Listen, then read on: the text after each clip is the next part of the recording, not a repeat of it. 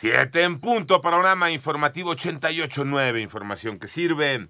Yo soy Alejandro Villalbazo en Twitter y en TikTok, arroba Villalbazo13. Es viernes 31 de marzo, Iñaki Manero. En eh, Gobernación pintaron su raya sobre la posible salida del titular del Instituto Nacional de Migración por el caso Juárez.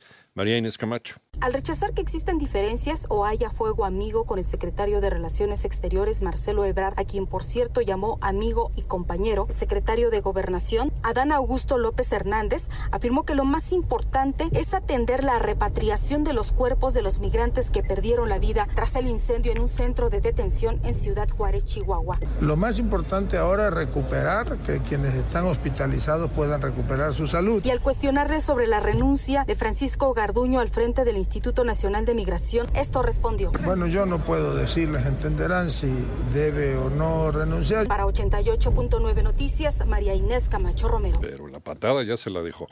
Vamos al panorama nacional. El ex gobernador de Chihuahua, César Duarte, sufrió un infarto en prisión, por lo que podría salir para ser atendido en una clínica privada.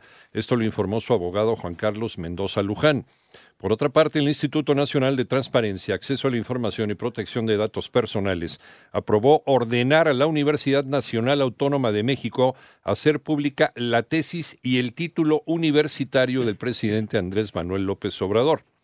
La Fiscalía del Estado de Colima desmintió la presunta muerte de la estadounidense María del Carmen López, de 63 años de edad, quien fuera secuestrada en, eh, Pueblo Nuevo, esto es en el municipio de Villa de Álvarez.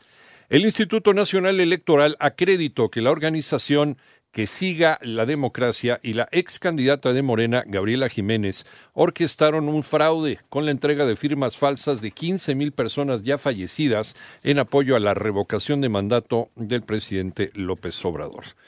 De último minuto, se define a quienes ocuparán las vacantes en el Consejo General del Instituto Nacional Electoral. René Ponce. Luego de que los coordinadores parlamentarios en la Cámara de Diputados no se pusieran de acuerdo, poco después de las 2.30 de la mañana de este viernes, los legisladores recurrieron al proceso de insaculación para obtener los nombres de los nuevos consejeros del Instituto Nacional Electoral, cumpliendo con lo que mandató el Tribunal Electoral del Poder Judicial de la Federación. Será una mujer quien ocupe la presidencia del INE. La elegida fue Guadalupe Tadei Zavala y los tres espacios que quedaron vacantes en el Consejo General del INE serán ocupados por Jorge Montaño Ventura, Rita Bel López Vences y Arturo Castillo Loza. Es el presidente de la Cámara de Diputados, Santiago Krill. Rendirán protesta ante el Consejo General del Instituto Nacional Electoral en sesión que se convoque. Para 88 9 Noticias, René Ponce Hernández. Vámonos al panorama internacional. La Fiscalía de Manhattan, en los Estados Unidos, acusó al expresidente Donald Trump de desviar dinero de su campaña presidencial de 2016 para pagarle a la actriz porno Stormy Daniels